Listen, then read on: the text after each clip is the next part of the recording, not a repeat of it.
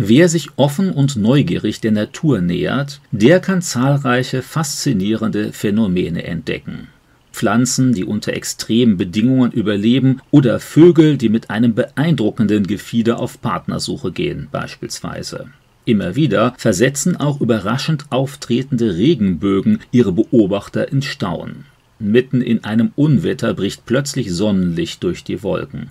Die kleinen Wassertröpfchen funktionieren dann als optische Prismen und zaubern bunte Farben an den Himmel. Physikalisch ist das Phänomen verhältnismäßig einfach zu erklären.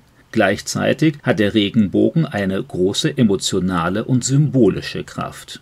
Für die von der Bibel geprägten Menschen Europas stand der Regenbogen in den letzten 2000 Jahren für Gottes Versprechen, die Erde vor ökologischen Katastrophen zu bewahren.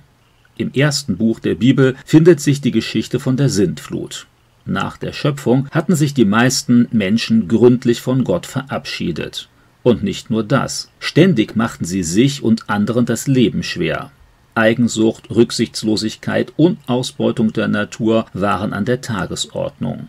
Nur Noah und seine Familie scherten damals aus und orientierten sich weiterhin nach den Lebensprinzipien Gottes.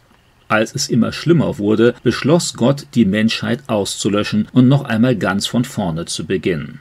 In einer großen Flut, von der bis heute weltweit hunderte Legenden und Mythen berichten, ertranken Menschen und Tiere.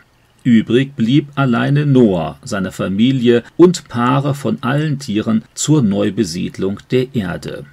Am Ende der Sintflut sicherte Gott dem Menschen zu, künftig keine weiteren Katastrophen mehr zuzulassen. Für alle Zukunft garantierte er die Abfolge von Sommer und Winter sowie Saat und Ernte. Der Regenbogen war dann das von Gott gewählte Zeichen dieses Versprechens. Er sollte zukünftig alle Menschen daran erinnern, dass die Welt nicht noch einmal durch eine ökologische Katastrophe vernichtet werden würde. Insofern steht der Regenbogen seitdem für göttlich begründete Hoffnung und Stabilität. Wer heute aber im nachchristlichen Europa mit den Regenbogenfarben konfrontiert wird, der soll zumeist an sexuelle Vielfalt denken. So zumindest der Wunsch entsprechender Genderaktivisten. Die akzeptierten sexuellen Möglichkeiten sollen demnach so bunt und vielfältig sein wie die Farben des Regenbogens. Man möchte sich von dem jahrhundertealten Ideal der lebenslangen exklusiven Gemeinschaft von einem Mann und einer Frau verabschieden. Zumeist geht es in diesem Zusammenhang um Partnerwechsel, erleichterte Scheidungen, Förderung von Homosexualität, Transsexualität, Intersexualität und verschiedene Techniken des Zusammenschlafens. Wer anders denkt, soll mit dem ideologisch vereinnahmten Regenbogen erschlagen werden Ende Juni 2021 forderten Genderaktivisten, das Münchner Fußballstadion für das Europameisterschaftsspiel Deutschland gegen Ungarn in Regenbogenfarben zu beleuchten. Damit sollte ein weithin sichtbarer Protest gegen die Förderung der traditionellen Familie durch die ungarische Regierung Orban ausgedrückt werden Trotz eines immensen medial aufgebauten Drucks entschieden sich die Verantwortlichen gegen eine solche Politisierung des Fußballs. Genderaktivisten beschimpften daraufhin die UEFA, die sich ihrer Meinung nach ideologisch gegen Ungarn positionieren müsse. In Nordrhein-Westfalen nutzten zahlreiche Institutionen die öffentliche Diskussion, um sich ihrerseits mit einem politischen Bekenntnis zum sexuellen Mainstream ins Gespräch zu bringen in Duisburg, Aachen und Bochum beispielsweise wurden deshalb verschiedene öffentliche Gebäude in Regenbogenfarben beleuchtet.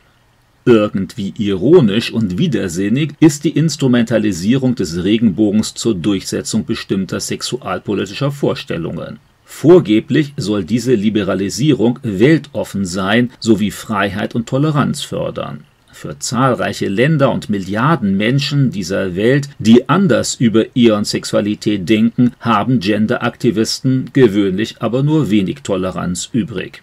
Echte Freiheit wollen sie Andersdenkenden auch keinesfalls gewähren. Sie haben kein Problem damit, ihre sexuellen Vorstellungen mit Hilfe der Medien, der Politik oder auch des Sports durchzusetzen. Wer anders denkt, wird schnell als krank oder rückständig diffamiert. Neokolonialistisch werden diese weltanschaulichen Ideen Westeuropas zwischenzeitlich in zahlreiche Länder exportiert, oft unterstützt von staatlicher Entwicklungshilfe. Christen plädieren an dieser Stelle für echte Toleranz, die Überzeugungen benennt, Andersdenkende aber nicht zu unterdrücken versucht. Der Regenbogen ist für Christen auch weiterhin das Zeichen der Liebe und Treue Gottes